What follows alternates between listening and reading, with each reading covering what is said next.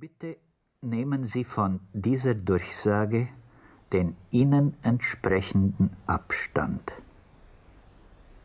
Multiplizieren Sie diesen wahlweise mit folgenden Preisen. Erstens drei ungelebte Leben, zweitens zwei ungelebte Leben, drittens ein ungelebtes Leben. Damit erheben sie nun einen ihnen angemessenen Glaubenssatz zum Dreieck und erhalten die ihnen zustehende Würde. Wenn Sie uns diese in den ersten drei Wochen nach dem Empfang auf einer Postkarte zuschicken, nehmen Sie an der Live-Übertragung der Reihe Jedem das Seine teil und erhalten ein Los, das sie zum Verzicht auf die Ziehung berechtigt. Vergessen Sie nicht, für welchen Preis Sie sich entschieden haben. Er winkt. So hätte, guten Abend, meine Damen und Herren, Oskar Pastior seine letzte Lesung begonnen. An seinem 79. Geburtstag in der Orangerie in Darmstadt, am Tag vor der Verleihung des Büchnerpreises 2006.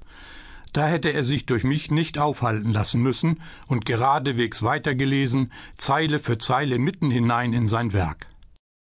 Während in der ersten Zeile das Hündchen seinem Herrn beim Ertrinken beisteht, ist in der zweiten Zeile keine Rettung mehr möglich.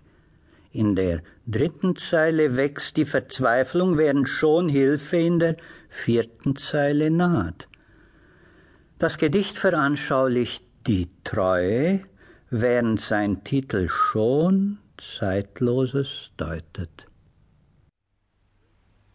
Böhmen liegt in Finnland für Thomas Kling an den Vernehmen von Jemen, die an jenen Kinnen Terzinen bilden und Chimären hinlatrinen, oder Binnenthemen, denen sie abhanden schwimmen, Indien bis Anden abgewinnen?